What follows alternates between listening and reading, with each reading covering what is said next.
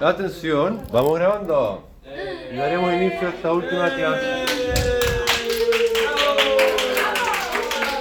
Suficiente, suficiente. Vamos a revisar este tema que yo sé que fue un poco traumante para algunos hoy en la mañana. Pero, eh, para algunos menos traumante, pero traumante al fin y al cabo. Pero puede ser muy traumante para el paciente si es que no lo sabemos bien. De ahí que siempre vale la pena recordar un par de cositas de los anestésicos locales. Entonces, primero que todo, ¿cómo se definen los anestésicos locales? ¿Y por qué definir un fármaco? Porque cuando se fabrican, se diseñan, se estudian, se comercializan, etc., se buscan moléculas, sustancias que cumplen esa función. ¿Cuál función? En este caso, fármacos que bloquean de forma reversible, destacado en el azulito, porque si no fuese reversible no serviría como anestésico, evidentemente, ¿cierto? Sí, eh, depende del tipo de unión que tenga la molécula con la, eh, su receptor. Hay moléculas que tienen, hacen uniones covalentes con alguna molécula, entonces sí, sí puede haber bloqueos irreversibles. Pero en clínica, en salud humana, no se ocupan, evidentemente por razones obvias. Eh, entonces bloquean de forma reversible. ¿Y qué bloquean de forma reversible? Los nervios, pero una cosita muy importante e interesante de los nervios, porque no solamente es pregunta típica del certamen de fármaco, también permite entender varias cosas que suceden a nivel sistémico. Bloquean los canales de sodio. E insistamos en canales de sodio, porque si yo veo los certámenes de años anteriores, muchos se equivocan y ponen bombas sodio-potasio, supongamos. Mal, no es correcta la respuesta. Otros ponen canales de calcio. Mal, no es eso, es sodio. Ahora, el sodio es muy abundante en nuestro cuerpo, ¿cierto? ¿Cierto, no? Sí. Ahora, ¿cuánto? Oiga, pero. ¿Cuántos? ¿Qué tantos canales de sodio tendremos en nuestro cuerpo? Por tanto, muchos, en todas partes, sobre todo en tejidos excitables, tales como las neuronas. Entonces, la pregunta que uno también debería hacerse es, eh, ¿Dónde puede hacer efecto? ¿Dónde puede encontrar un receptor, un sitio de acción? El anestésico local en muchas partes. Por ejemplo, en un tejido que descarga toda nuestra vida y mucho, como lo es el cerebro, sí. Bien digo, ¿cierto? Bloquea los nervios, porque bloquea los canales de sodio de las membranas excitables, tales como la de los nervios. Entonces, ahí está uno de los grandes riesgos de que un anestésico local pase al torrente sanguíneo, que es producir bloqueo de... ¿Dónde? En el cerebro.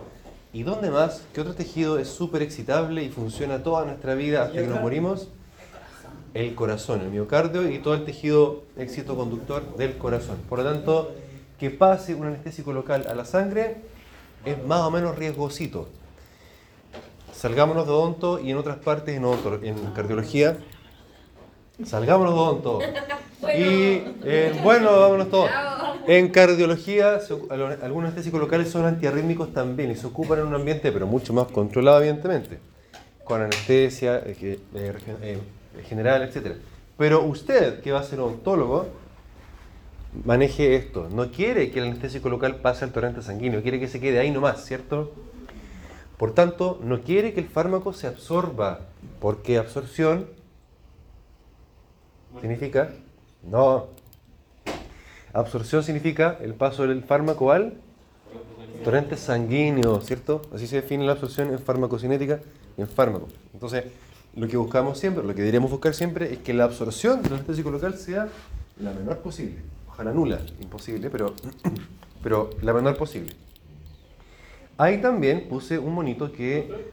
¡Au! alguien está aquí, un celular rosado que le llegó una notificación. un poco, pero cuando entra los nervios, ¿cómo se elimina? ¿Cómo se excreta?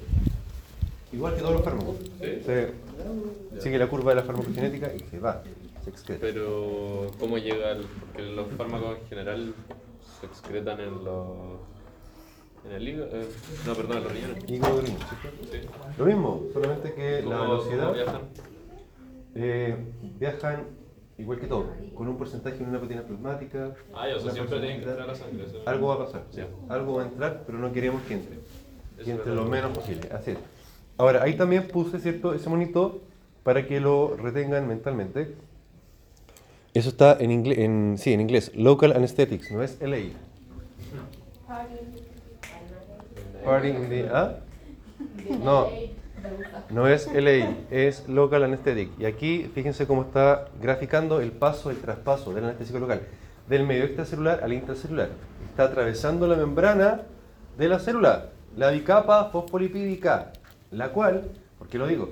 La cual puede ser atravesada por la sustancia siempre y cuando no esté ionizada. Voy a retomar eso después. Pero lo vieron en cirugía, ¿cierto? Sí. Y lo refuerzo porque no solamente la doctora Concha lo pregunta siempre, ¿eh? El profe fármaco también. Bien. Vamos a ver. Eh, actúan en cualquier sitio del sistema nervioso aplicados localmente, porque son anestésicos locales y queremos que la acción sea local. Usémoslo correctamente, por tanto, y velemos porque no haya paso del fármaco al torrente sanguíneo para que eh, sea lo más seguro posible. Y pasado el efecto, y esto también lo dice la definición, la recuperación debe ser completa, porque el bloqueo es, eh, sí, es reversible. Reversible, reversible, muy bien. Muy bien.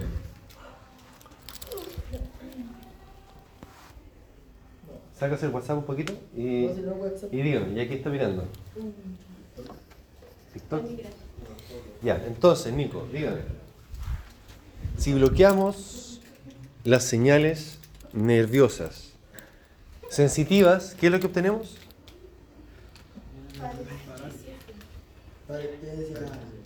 No. No.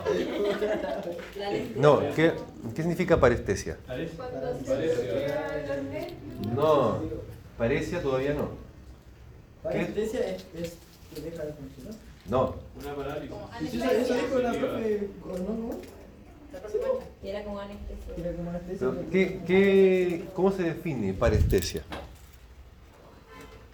¿Textualmente o, ¿Sí? o para fracción? ¿Cuál es el, ¿Qué son las parestesias? El bloqueo de. Búsquelo, uso celular, busque, ¿qué significa? Googleé, parestesia. Ya. Eh, lo que por ahí escuché, creo que lo dijo Martín, el efecto que se obtiene, si yo bloqueo los canales de sodio de los nervios sensitivos, obtengo una Hormigueo o pinchazo. ya, ¿cierto? Parestesia significa hormigueo o pinchazo, ya.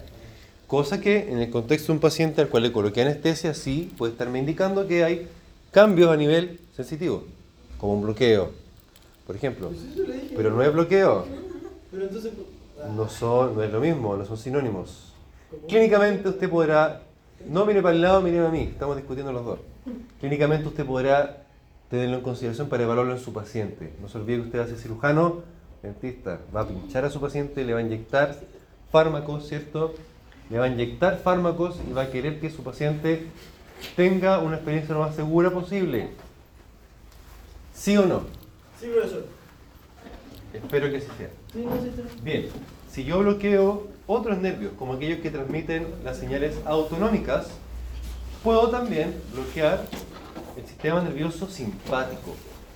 De aquí que surge la otra gran característica que nos interesa clínicamente hablando de los anestésicos locales, que es la vasoconstricción, ¿cierto? Recuerdan que hay anestésicos que sí requieren vasoconstrictor, vasoconstrictor y otros que no, ¿cierto? Sí. Más o menos.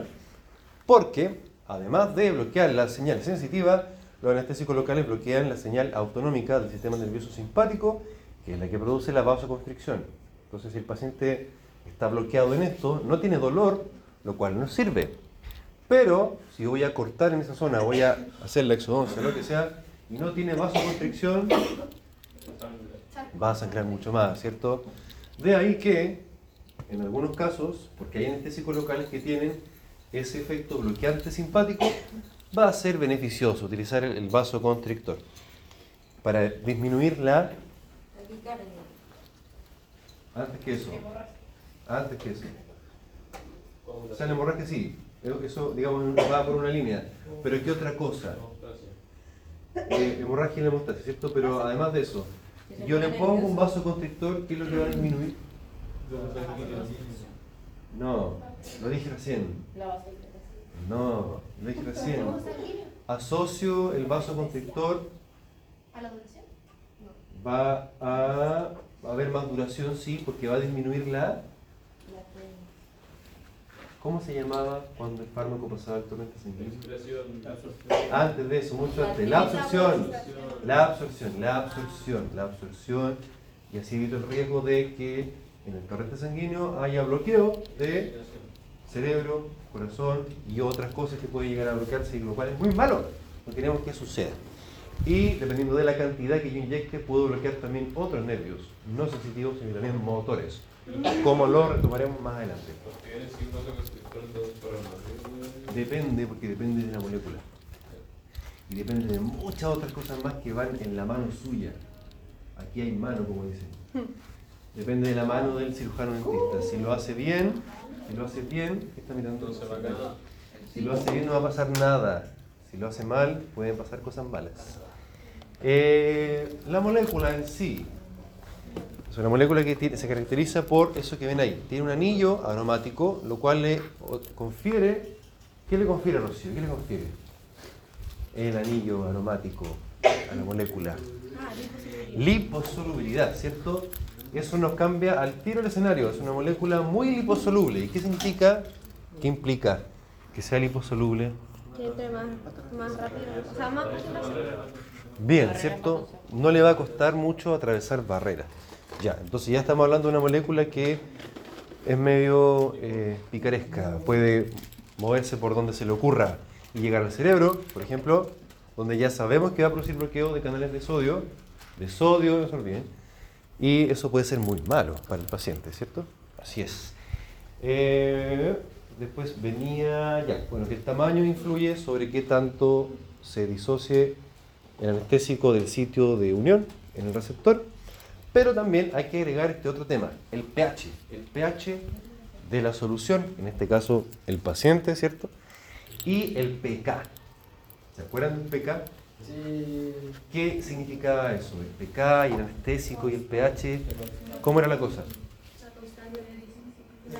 Sí, es una constante disociación. ¿De qué? de, la molécula, pero. De la molécula, sí. Sí, de acuerdo al pH, ¿cierto? ¿Qué tanto se disocia? ¿Se disocia de qué? Cargas, ¿cierto? ¿Qué cargas? Cargas positivas, hidrogeniones, ¿cierto? Ahí hay que acordarse de los ácidos y las bases, ¿cierto? Los ácidos, ¿qué pasaba con los hidrogeniones? Los ácidos botan hidrogeniones, ¿cierto? Ceden hidrogeniones y las bases captan, ¿cierto? Los anestésicos locales son bases débiles. Bases fuertes no pueden existir en la medicina humana, digamos, porque sería antifisiológico. Son todas, sí, justamente. son- y en todo momento existen en, en las dos proporciones. En su eh, proporción ionizada, pero viene más adelante, creo. Eh, en su porción ionizada, bostece con, bostece con su- sutileza, pues estamos en clase. Bostece con sutileza. Ya, el, viene más adelante el tema de la base y los bases. Veamos. Acá recordarán con la doctora Concha también que existen dos grandes grupos de anestésicos locales, ¿cierto? Los, lo- bien, aminoésteres, aminoésteres y aminoamidas. Acá les puse solo ésteres y amidas. Eh, la molécula tiene el anillo aromático, como, ya lo mencionamos. Eh, En el otro extremo hay un, un grupo amina, por eso se llama aminoéster o aminoamida. Y una cosa que cambia, ¿cierto? Es el tipo de enlace, si es éster o amida. Ahora, aquí, regla mnemotécnica. Si tiene dos, dos oxígenos, ¿cierto? Es éster. ¿Ya? Y en ese caso, su nombre se escribe solo con una I. Cocaína, procaína. La cocaína es un anestésico local, originalmente, por si acaso. Si no lo recordaban. Benzocaína, tetracaína, una sola I en su nombre. Una La sola I. lidocaína es amiga. La lidocaína sí, una aminoamida. Tiene dos Is en su nombre. ¿Se fijan o no?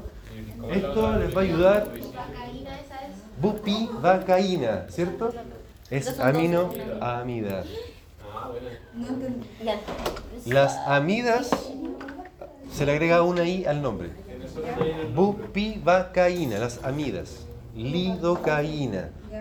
Por si la doctora Concha les pregunta en el certamen o en el pabellón o donde sea, lidocaína, aminoamida. Bupivacaína, dos I. Aminoamida. Una Eh. I, Esther. Una I. Amiga. ¿Ah? Más de una I, amiga.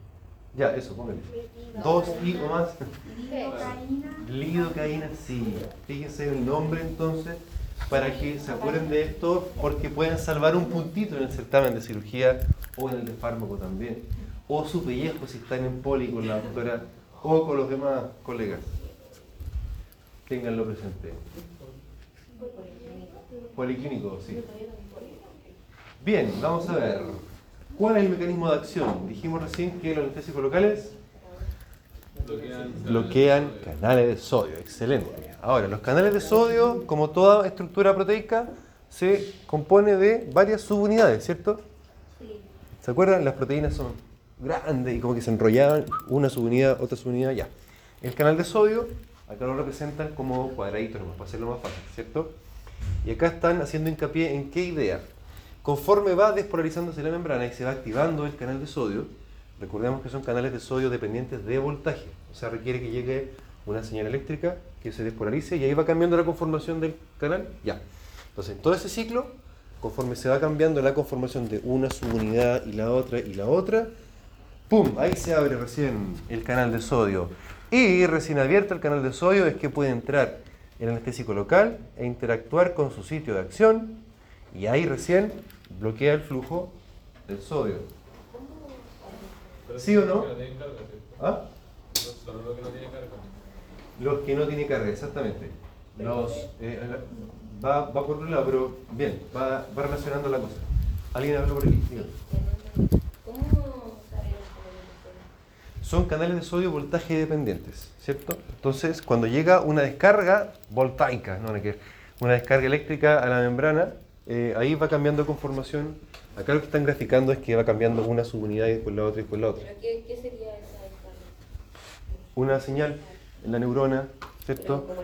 Una, por ejemplo, una señal dolorosa. ¿sí? Estamos hablando de una neurona que conduce el dolor, fibras tipo C, muy bien.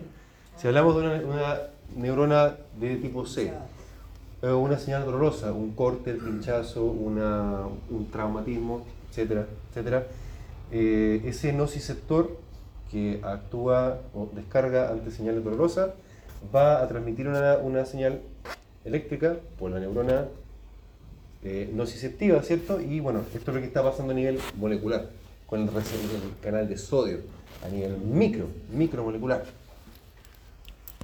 Ya, la cosa es que se abre el canal de sodio y ahí recién entra el anestésico local a su sitio de acción y es donde queda bloqueado este canal de sodio. Ahora, esto implica que necesariamente para que la molécula llegue a su sitio de acción, el canal tiene que abrirse. Por lo tanto, en cierta forma, el tejido se va a bloquear en la medida que se vayan abriendo los canales de sodio. Por tanto, se van a ir bloqueando los canales de sodio en la medida que el tejido sea excitable, o descargue mucho o descargue poco. ¿Me comprenden?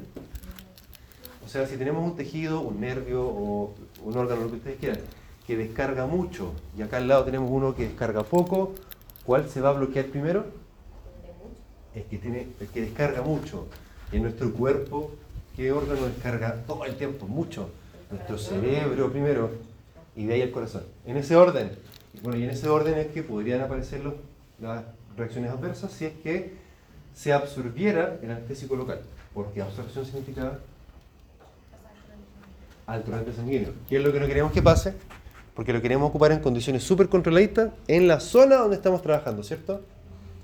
Bien, muy bien. Este es el mecanismo de acción entonces. Y bueno, se ha fijado que siempre se dice como que ya, vamos a estimular ahí para que le, para que le haga efecto más rápido la anestesia. ¿Lo han visto, no? Sí. La verdad es que eh, es más bien un mito, porque si lo piensan, si lo piensan, los anestésicos locales bloquean el dolor, el cual discurre por las fibras tipo C, que transmiten dolor. Y yo si hago así nomás no voy a transmitir dolor. Es otra señal. Tendría que, claro, tendría que entrar. O pincharlo, no sé, producirle dolor realmente para que se bloquease. Obviamente que nadie lo va a hacer, nadie le va a causar más dolor al paciente. Ya, pero esa es una lectura un poco más... ¿Ah? Igual es psicológico, entonces si Pero- él piensa que le va a hacer. Sí, por último, me sirve igual, ¿cierto? Me sirve igual si quiero ayudar al paciente. Todos esos recursillos que uno tiene, también los tiene que aprender a usar. Muy bien, Sofi Nacha. Eh, ahí está explicado lo que recién hablamos. Pero agregar aquí que a concentraciones mucho más altas, al igual que cualquier molécula, según sabemos en la química humana, puede interactuar con, perdón, me fui la bola, puede interactuar con otras moléculas, no solamente canales de sodio, a concentraciones altas. Es decir, a concentraciones de intoxicación pudiese llegar a hacer uniones incluso covalentes, digamos. Pueden haber enlaces covalentes dependiendo de la concentración, porque eso aumenta la cinética de las moléculas y puede quedar la pura embarrada. Entonces, si la, si las dosis son muy, muy altas, ahí sí que sí, mire, podría yo unirme con fosfolípidos, canales de potasio y dejar la pura embarrada. Ya, por eso en la teoría, eso no nos pasa en la práctica. De hecho, si usted le pregunta a cualquier dentista, no, no pasa ningún problema, porque en realidad son muchos los factores que pudiesen facilitar o bien proteger de la ocurrencia de una reacción adversa. Así que, buenas noticias para ustedes. Muy buenas noticias. Ahí está el tema de la base débil. Que sea una base débil, los anestésicos locales son bases débiles. Vane Mendoza, ¿qué significa que una base sea débil? Desde química, desde química. Una base débil. Sí. ¿Ya? Sí, no, pero en términos de, en términos de cuánto capta, porque las bases captan protones, ¿cierto? Se unen a protones. Ahora, si es una base y capta protones o hidrogeniones, ¿ah? Claro, sí, es de forma reversible. No es, eh, las bases fuertes no, no, captan, o sea, captan pero no, no sueltan, digamos. Solo captan, solo captan. Estas son bases débiles, por tanto están continuamente eh, captando y cediendo hidrogeniones. A nosotros, con los anestésicos locales, ¿qué es lo que nos interesa? Que el anestésico local esté, o sea, tenga un cierto predominio de la eh, fracción no ionizada, disociada, podríamos decir también, de la base del anestésico local en este caso. ¿Por qué? Porque solo puede atravesar la membrana cuando está en su forma no ionizada, como ven en pantalla. Y solo mediante su forma no ionizada es que puede atravesar la membrana y entrar posteriormente al sitio de acción del canal de sodio. ¿Sí o no? Au, dígame. Au al mismo tiempo lo activa. ¿En qué parte? No, hace un rato lo dijo. No es que yo no entendí lo de la es que Ah, hay que bloquear el canal de sodio, eh, sí. pero literalmente tiene que estar Es que abierto para Sí, que- lo que pasa es que para que el- la molécula, pensemos en la molécula, entre al sitio de acción, tiene que abrirse el canal de sodio. Entonces, ¿cuándo se abre el canal de sodio? Cuando se activa esta célula, ¿cierto? Por tanto, eh, un tejido que se abre más canales de sodio, que se activa mucho más, se va a bloquear más rápidamente. Es como si pensáramos, Pero no es al mismo tiempo, sino que antes de. como Se abre Eh, y luego se bloquea. Sí, piénselo así. Eh, para que pueda entrar un delincuente a robar, tiene que entrar. Tiene que estar abierta la puerta. Entonces, eh, Pero después tiene que salir.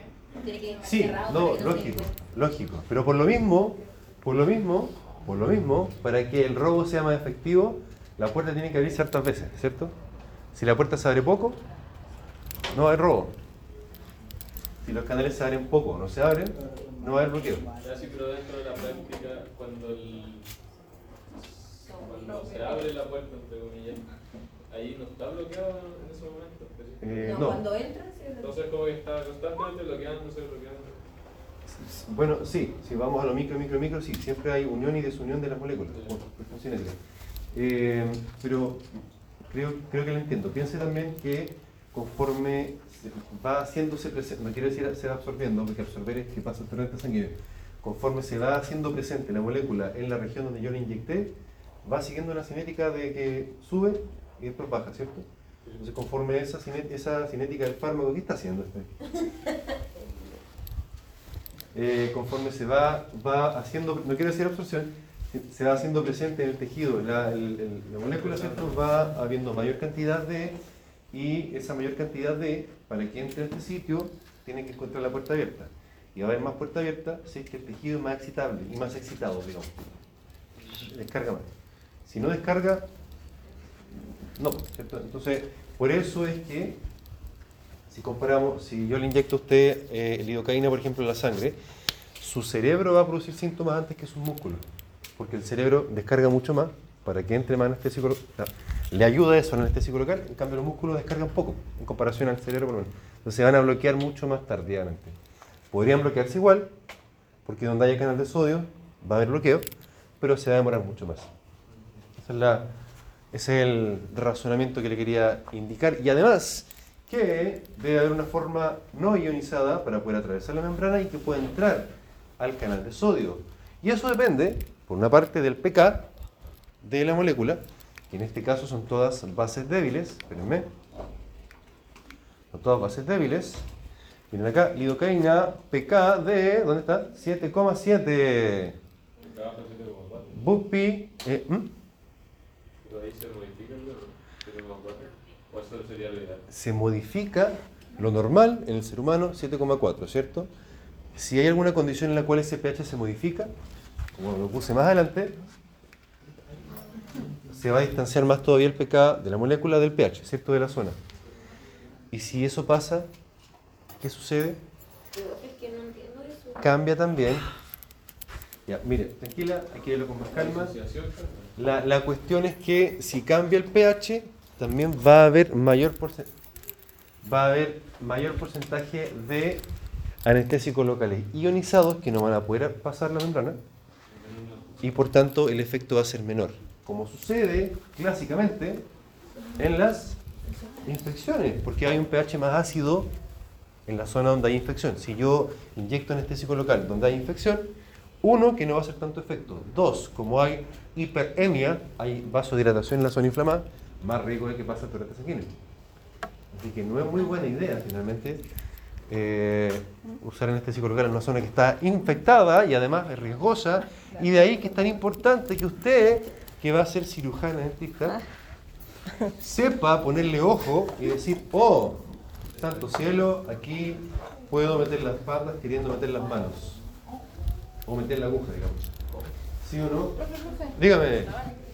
Dígame, dígame. Es que ya hablamos un poco de esto, pero si el ya al 7,7 se supone que cambiaría 50 y 50, 50 ionizado y 50 neutro. Claro.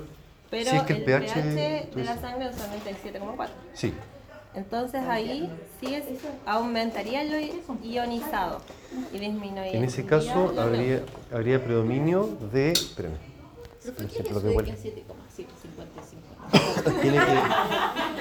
No puedo, no me entro. No voy, a, no voy a detenerme mucho porque el tiempo se hace poco, pero retomo el punto. Eh, a pH normal, ¿cierto? 7,4, eh, si es que el pK de una sustancia, no, me equivoqué, si es que el pK de una sustancia es 7,7, tal como lo dice Vanessa, eh, y el pH de mi tejido donde yo lo estoy inyectando, supongamos, fuese 7,7, habría 50-50, ¿cierto? Formas ionizadas y formas no ionizadas. El hecho de que nuestro pH sea 7,4 y esta sustancia que estoy colocando es 7,7 hace que haya más formas, un poquito más de formas ionizadas que no ionizadas. Lo cual hace, determina por una parte, no, eso determinaría, claro, que sea más lento en comparación a, 50-50. a por ejemplo, acá, la mepivacaína, que es 7,6, que tiene un poquito más de formas no ionizadas que sí pueden atravesar la membrana, ¿sí o no? Sí, si el pH fuera mayor, no sé, 9, igual habría más ionizadas, menos no? No, pues ahí, depende. Pero, profe, entonces, Ah, depende si es que el pK es mayor. Mayor o menor que el pH, sí. más cercano al pH que de la zona, más otra. ¿O Eh, de- depende si es más cercano por arriba o más cercano por abajo. Si es ácido? Miren, vamos a avanzar, después lo podemos ver con más calma, lo podemos revisar con más calma. Mientras tanto quiero... Sí. Dígame. Si hubiese sido P- PK 7,4 de la lidocaína, Sería 50-50. Sería 50. 50-50, Ok. pero eso me sirve como referencia porque si el pH de la zona, porque hay una infección, supongamos, baja, se hace más ácido, va a haber mayor predominio de los ionizados que de los no ionizados. ¿Y eso se modifica en el momento que entra en contacto? ¿Lo la dedico a No. Eso? ¿O No. es que ya viene predeterminado con menos Sí, porque ionizado? Más digamos, ionizado, el, frasquito viene con su propio pH, ¿cierto? Con su pK. Ya, entonces si entra en contacto, claro, el- eso va a cambiar el comportamiento de... ¿Qué está grabando? ¿Cuál era el que entraba? El No, ionizado. el que no se unió a un hidrógeno. Sí. Sí. que continuamente. Ya, pero eso, eso déjelo de lado. Eso, eso déjelo de lado.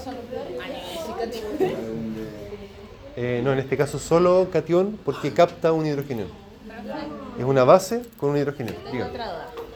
Ya, em, que haya más neutros, ¿significa que va a ser más duradero el efecto o que va a ser más potente?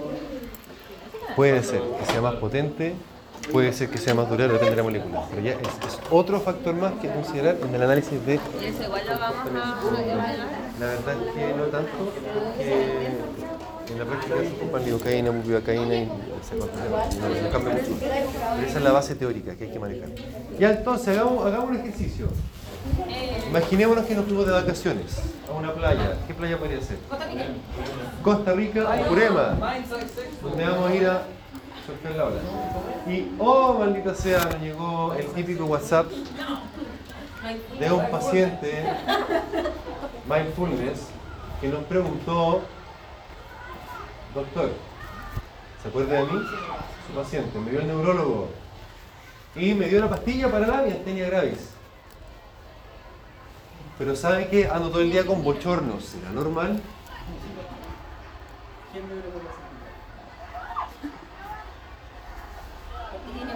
Usted, a usted le llegó un mensaje de su paciente que le está preguntando, doctora, como usted es tan usted no es como la otra, yo confío en usted. Le está preguntando, ¿será normal que me estén dando todos estos bochornos desde que el neurólogo me dio esta pastilla para la miastenia gravis? ¿Cómo lo preguntamos en el certamen? Y en los test también. ¿Por qué? No me diga a mí, dígale a sus compañeros. Yo diría que sí, porque si lo que queremos tratar es la fatiga muscular, ¿Ya? eh, al final vamos a creer de que no se fatiguen los músculos, ¿Sí? ¿Sí? o sea, activarlos. Sí, sí. Eso Sí. va a causar Es que... cierto. Esa, esa es la razón de ser de ocupar esa pastilla para la miastenia gravis, ¿cierto? Bien. Ahora, ¿qué me quiere preguntar?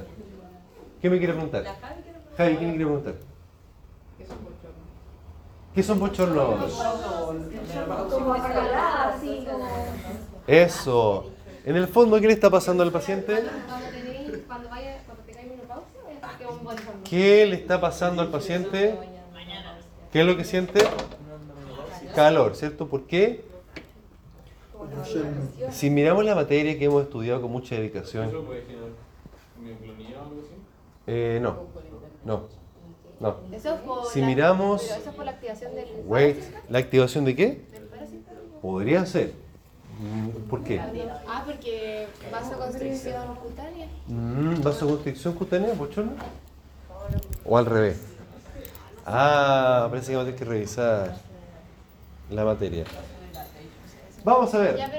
Acciones farmacológicas. Ya, pregunta para el curso. ¿Cómo se llamaba la pastilla que se ocupaba para miastenia gravis? Que se preguntó en el certamen. Neostigmina, ya. ¿Que pertenecía a qué grupo? ¿Que tenía, que tenía un mecanismo de acción cuál? Y ahí hay que empezar a hilar la respuesta. La va a buscar y la va, no la olvidará nunca más. Ya, vamos. No olviden, no olviden, tarea para casa, no olviden que cualquier membrana excitable, músculo, neu- neurona u órganos como el cerebro y el corazón, pueden ser influenciados por la acción del anestésico local. Eh, porque donde haya canal de sodio, como dije antes, donde haya canal de sodio, donde haya canal de sodio va a haber bloque, puede haber bloqueos por anestésicos locales. No olvidemos además que son moléculas muy liposolubles, pueden atravesar por donde se les ocurra, o casi.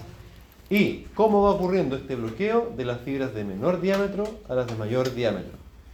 Eh, esto es bien controvertido, más, ¿Le dejó dicho algún compañero?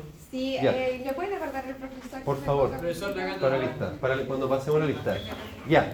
Es controvertido, chao, que esté muy bien, cuídense, pase lindo fin de semana. Bueno, es controvertido, si bien lo clásico, y todavía sigue vigente el modelo, es que el bloqueo de las fibras nerviosas va ocurriendo de más fina a menos fina, de más chiquitita a más gruesa. Es decir, primero se bloquearían las fibras tipo C, las cuales son.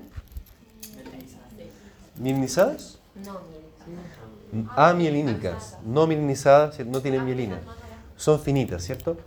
Y cuya velocidad de conducción nerviosa es alta, es baja, porque no tiene mielina.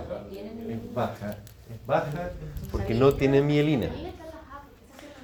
Exacto. Bien, muy bien dicho. Ahora, no porque bloquee esas primero puede llegar a bloquear las otras, porque de hecho cualquier fibra puede bloquearse. Como dije antes, donde haya canal de sodio puede haber bloqueo. Eh, por tanto, aquí llevémoslo a la práctica, digamos. La cantidad de anestésico local, el cómo yo lo ocupe, por supuesto que va a influir en qué tanto bloqueo tenga yo de otras de otra nervios, ¿cierto?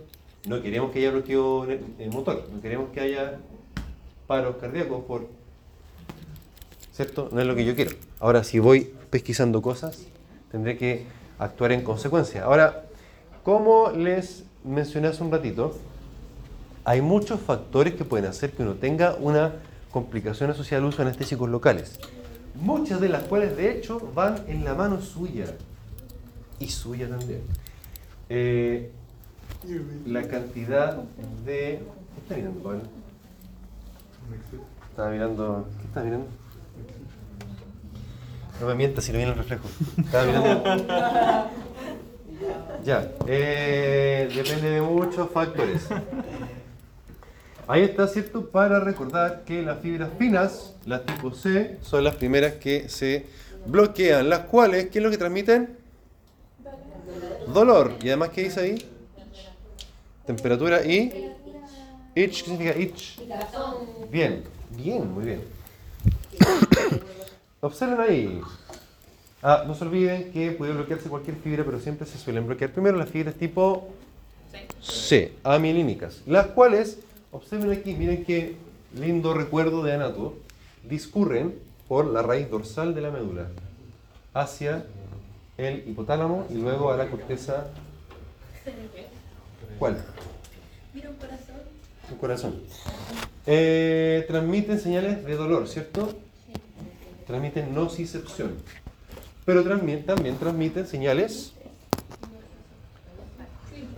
simpáticas, autonómicas del sistema nervioso simpático, las cuales en condiciones normales, ¿qué efecto tienen? Sistema simpático y los tejidos. ¿Qué cosa?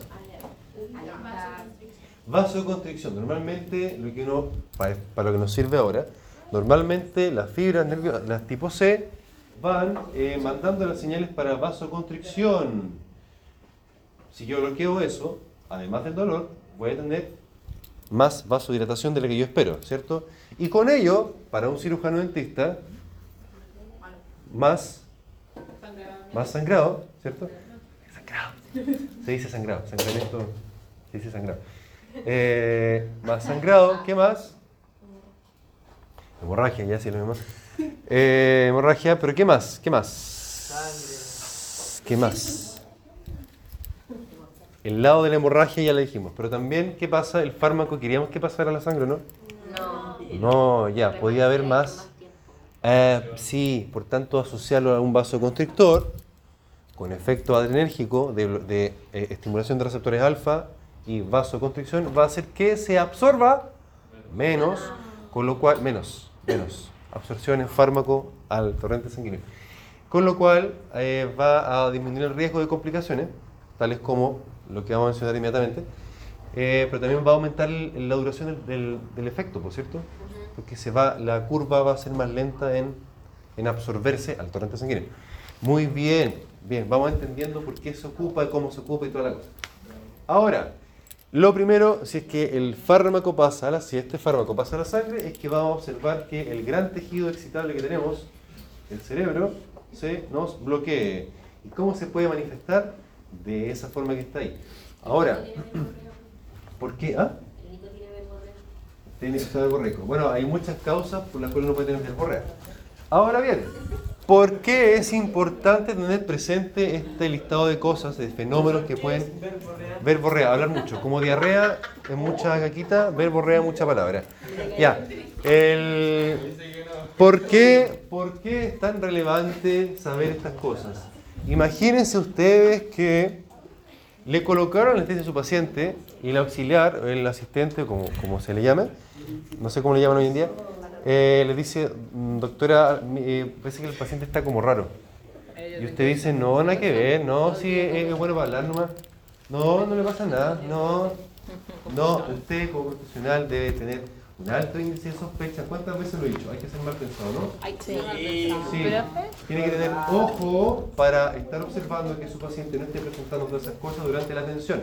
Es muy poco probable que lo tenga. Es muy poco probable que eso ocurra en las condiciones eh, en las cuales se ocupa el anestésico local. Es muy poco probable, pero no es imposible. Así que siempre hay que tener un cierto margen de malpensación para que la cosa ande lo mejor posible. Dígame. Y eso se pueden presentar en cualquier orden. Porque- Eh, sí. O hay algunas Sí. que son. Sí. O sea, generalmente, por ejemplo, presenta verborrea antes del paro respiratorio o puede Sí. llegar y presentar un paro Sí, porque para que haya paro respiratorio es porque ya se bloquearon muchas cosas en el cerebro. Miren, es como lo mismo. Voy, voy a hacer una comparación quizá un poco burda, pero no deja de ser relevante y cierta. Es lo mismo que pasa cuando alguien se intoxica con otra sustancia, otra sustancia que también se ocupa con efecto anestésico y bloqueante de... No, el alcohol. El alcohol. Al principio, ¿En qué cantidad más o menos? eh, creciente. Desde la más pequeña hasta la más alta. En cantidad creciente usted empieza a presentar, ¿sí o no? Se empiezan a poner jugosos ya, pero no, no se muere primero que... ¿Cómo va a ser crecer? O sea, la náusea del primer nivel, ¿no? Primero, primero verborrea. Miren, acuérdense que con el alcohol se van bloqueando, digamos, de adelante para atrás. El- la corteza frontal, que es la más fina, es la más evolucionada, la primera que se va bloqueando. Voy perdiendo la inhibición, ¿cierto? Por eso es un poco más tollero, cuentero, todo lo demás, ¿o no? Sí, ya, toyento, y después voy perdiendo las otras funciones más gruesas, como el equilibrio, como el, todo lo demás, hasta, hasta lo peor, digamos. Y se parece, más o menos, se parece a la intoxicación con una sustancia como esta que también tiene efecto depresor de las señales nerviosas. Como está Diana en este minuto. ¿Qué le pasó? Está cansadita. Ya, vamos a ver. Corazón viene después. Ya, en general, en general, y también es típica pregunta que yo le hago siempre, ¿qué efectos adversos pasan primero? Los neurológicos. Porque tiene que ver con la excitabilidad del cerebro, mucho mayor que la del corazón, aparte de la irrigación. Llega mucha más sangre al cerebro que al corazón, por tanto, se va a bloquear primero siempre. El paciente puede romper la regla y a veces pasa al revés, es verdad. Pero la norma desde la teoría es esa. Primero el cerebro y después el corazón. Y otra pregunta clásica que yo siempre hago todos los años, no digan que no se los dije, ¿cuál es el anestésico más cardiotóxico? Vacaína. Exactamente, la cual pertenece a qué grupo? No me escuchó lo que le pregunté. La cual pertenece a qué grupo? Ésteres o amidas. Amidas, muy bien. Dos I. Bupivacaína. Es un eh, amino, amino, amida. Muy bien. Estábamos el fin de semana largo disfrutando la playa en. ¿Dónde? Purema, ya pongámosle Purema. Pero en Purema no llegamos a esta señal. Tiene que ser otra, otra, otra playa. Eh, y nos llegó. ¿Ah? Ah. Ya. Le llegó, le llegó un mensaje de su paciente que tiene plena confianza con usted. Porque usted no es como los otros, usted me escucha. Es buena, tiene buena mano, tiene manito de ángel, etcétera, etcétera. Doctora, doctora, por favor, soy yo de nuevo. Doctora, mire.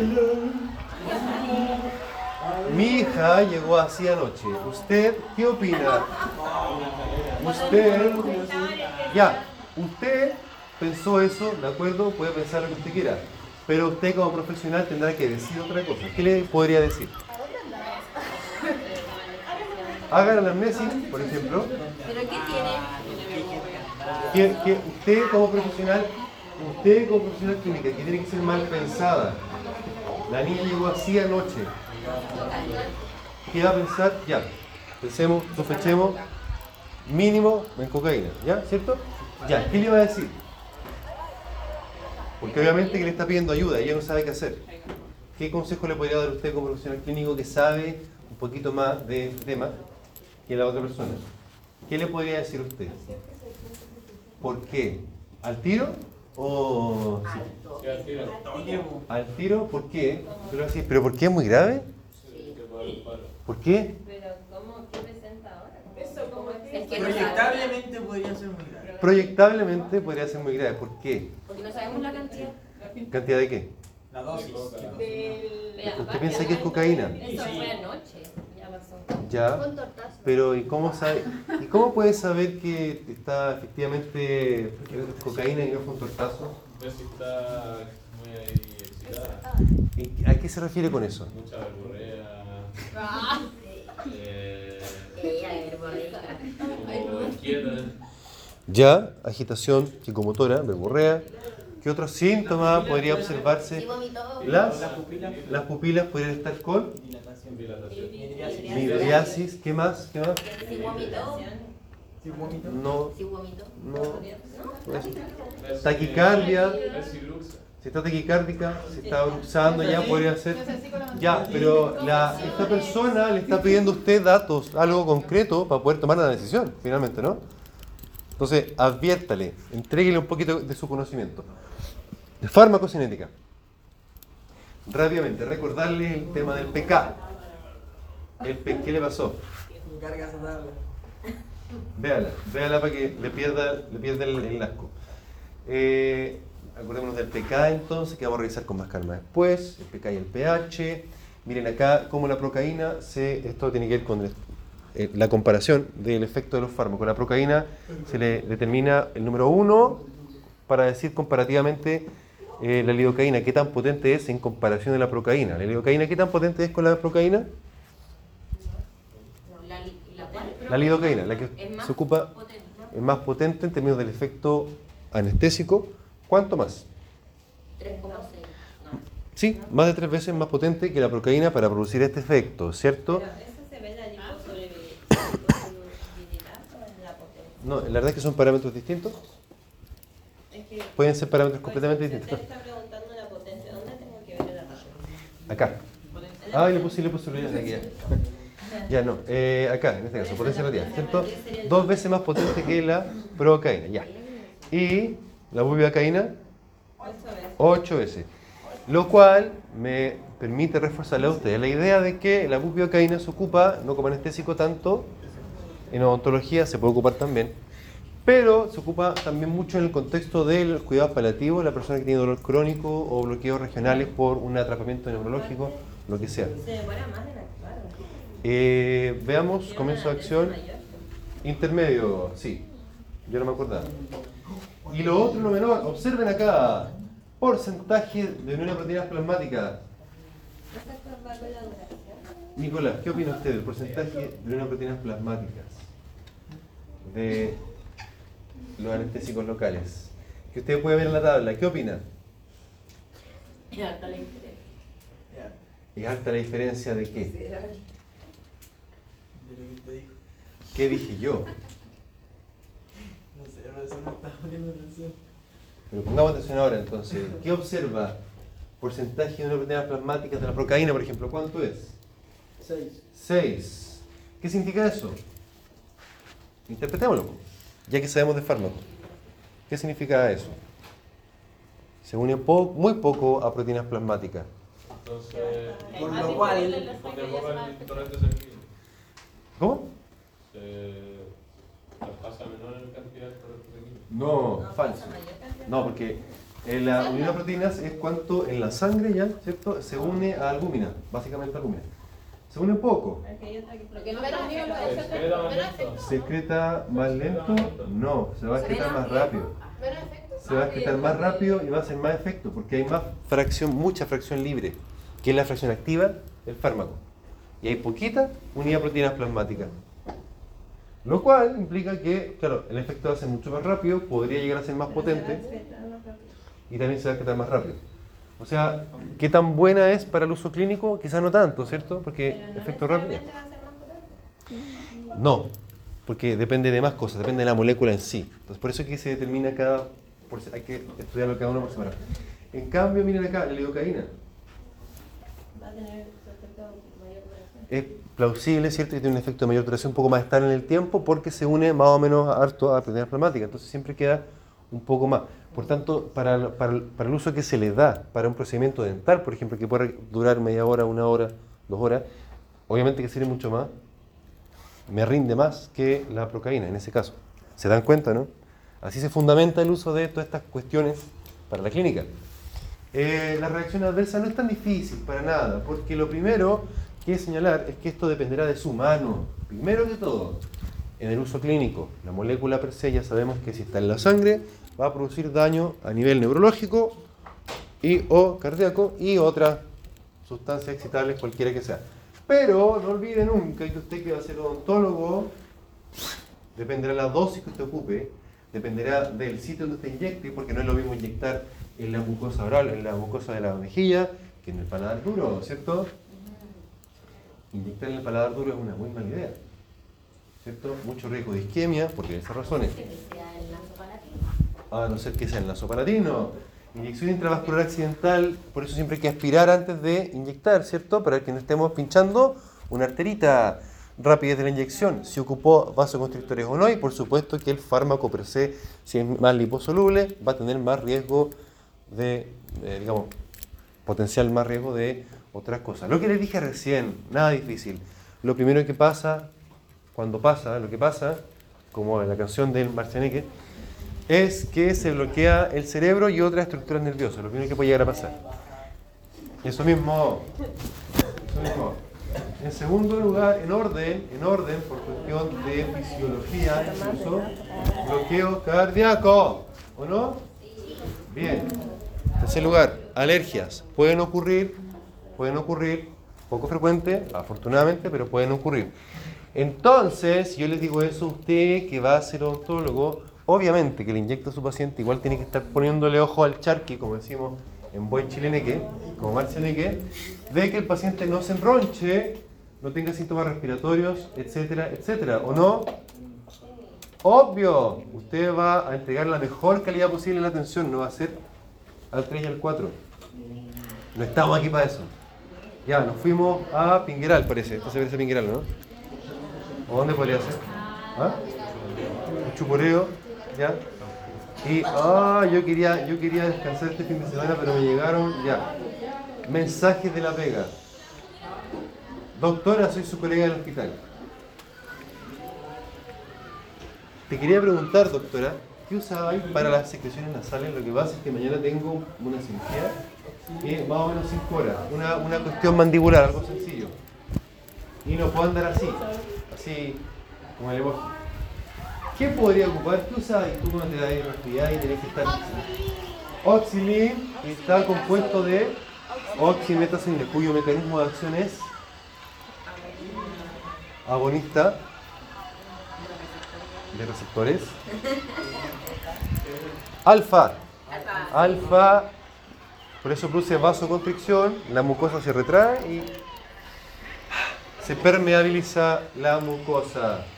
Usted si tiene que trabajar no en pabellón, pero sí con un paciente que tiene problemas respiratorios, por ejemplo, a lo mejor podría apoyar al paciente usando también esta sustancia para que le sea más fácil respirar. Si basta, supongamos que tiene hipertrofia amigdalina y tiene que hacer un procedimiento con la boca abierta mucho rato y le cuesta respirar a lo mejor, ¿sí o no?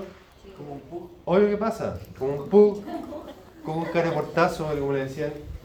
Tengo, tengo un amigo que tenía un pug y yo atendía a su tía y le pregunté a la tía cómo estaba este tipo y su polola por el perrito, ah, ahí está el caraportazo, me dijo.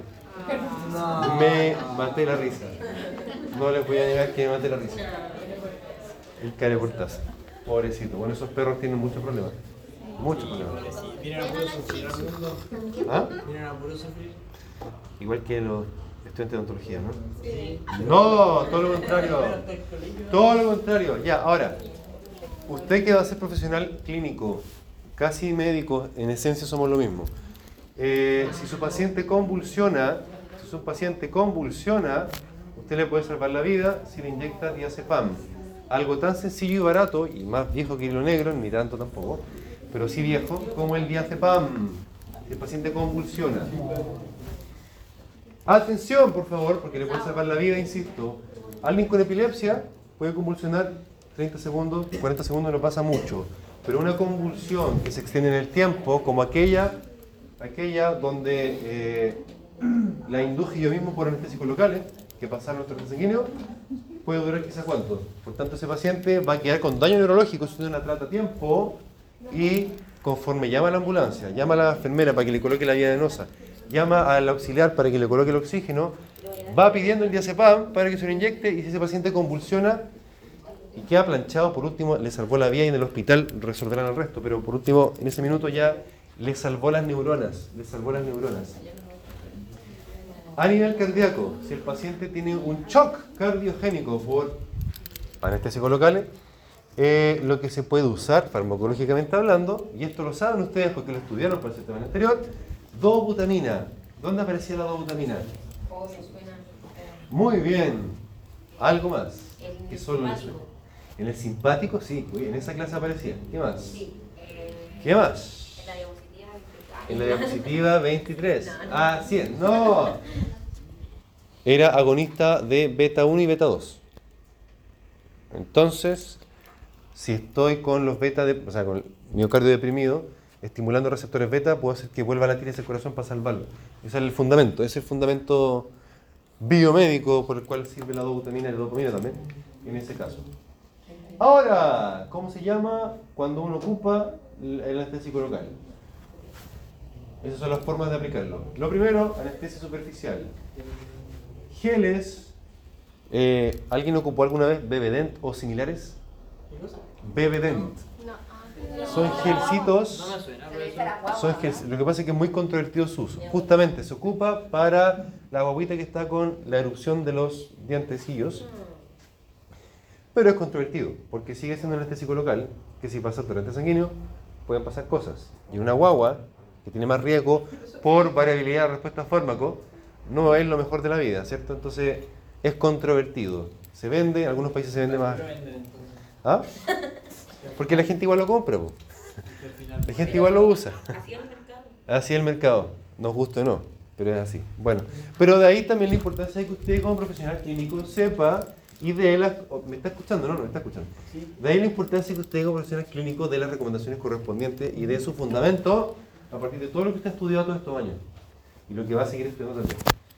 La gente va a depender de usted. Así que tiene que aprovechar este paso por... Y usted también, su pellejo también va a depender de usted. Su pellejo. Bueno, la lidocaína también se ocupa como geles en el deporte, supongamos, ¿cierto? El futbolista que se fractura, ya, ponme, ya, y seguí corriendo nomás.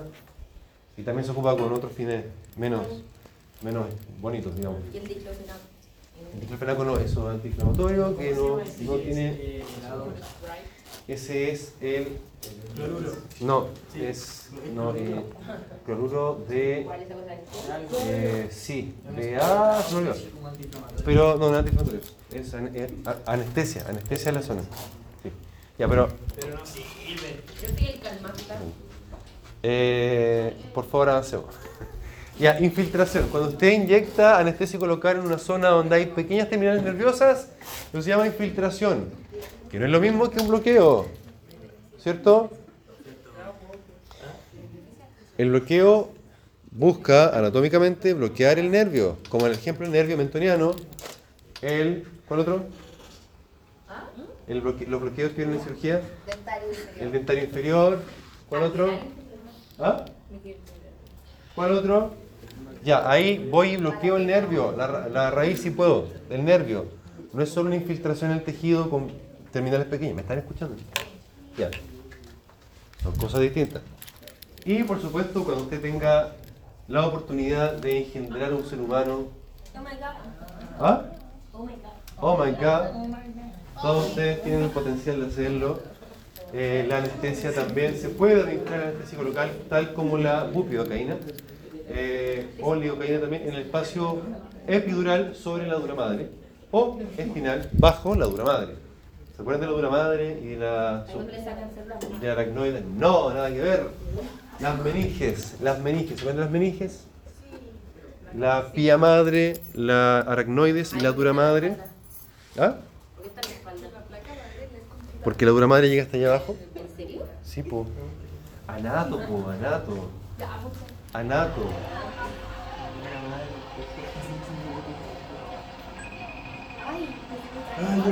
Llegó una llamada, ya. Vamos a ver. Soy su ayudante de la clínica, doctora. ¿Qué dice? Dice, sí. Tengo al paciente que derivó su colega para que lo operara mientras usted volvió. Yo me quedé ir de vacaciones, me mandaron el WhatsApp igual, filo. Eso pasa en la vida real. Cuando uno es adulto, en, la- en el mundo moderno eso pasa. Eh, quiere saber qué hace con el propanolol que estaba tomando.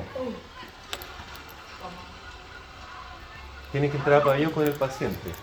Le está preguntando, porque el paciente está en ayuno. ¿Se suspende la cirugía? Pero no sabe nada. eh, todavía no sabe nada. Le está preguntando qué hacemos con el propanolol. ¿Se lo damos o no se lo damos? Lo suspendemos. ¿Sí? ¿Todos dicen eso? ¿Por qué? Porque es un bloqueador. Ya. ¿Y qué cosa? Sí, es cierto. ¿Y qué va. ¿Qué cosa? No, le dice que se lo tome. Le dice que se lo tome. El, el como beta bloqueador, produce. El beta bloqueador, como beta, eh, produce bloqueo y a largo plazo eh, va produciendo una adaptación en el tejido cardíaco, en este caso, donde lo. donde la expresión de receptores va cambiando en el nodo sinusal, en el, en el corazón. Van expresándose más receptores en la membrana de, de las células cardíacas. ¿Cómo se llama eso? Cuando se expresan más receptores. Upregulation, muy bien. Si hay más receptores presentes en las células del miocardio, ¿sí? Ya estamos en la hora. Sí, ya. Si hay más receptores en la célula del miocardio, Abrogation. Ya, sí, porque lo escuchó recién de su compañero. ¿No? Ya. Si. Ya, ¿y qué pasa? Va a tener muchos receptores ese miocardio, ¿no? Sí. Sí, va a haber muchos receptores en esa célula cardíaca. ¿Qué pasa si ese paciente que ya está adaptado con muchos receptores en su célula miocárdica, usted lo mete a pabellón, le da el primer tajo ¿Cómo es? Si lo suspende, queda la embarrada. y lo suspende que la embarrada? ¿Por qué? Porque Porque, ya hay muchos mucho más receptores de lo normal, ¿cierto? Porque está adaptado al tejido. Por tanto, el pichintún de adrenalina que haya por la descarga, por el dolor, por el dolor de la cirugía, ¿cierto? Va a producir una taquicardia y una excitación cardíaca bestial, abismal, brutal, ¿cierto? Y ese paciente, si tiene algún problema cardíaco, infartos previos, o diabetes, o lo que sea, se le puede morir. ¿Y a dónde se va a ir? A Canadá, posiblemente. posiblemente. Pero, profe, si, hay- si fuera. ¿Cuál era? ¿Warfarina? Warfa- ya, warfarina es anticoagulante es otra cosa. Harina sí de otro, ese sí que sí, habría que suspenderlo ante una cirugía, pero igual depende de cada cirugía y de cada circunstancia. Ya, yo creo que parece que sí. ¡Salud! ¡Salud! Bien, eh, ya estamos en la hora, nos demoramos un poquito, no alcanzamos a ver toda la materia que yo quería ver. Alguien que Pero- vaya a Penco. ¿Quién va a Penco?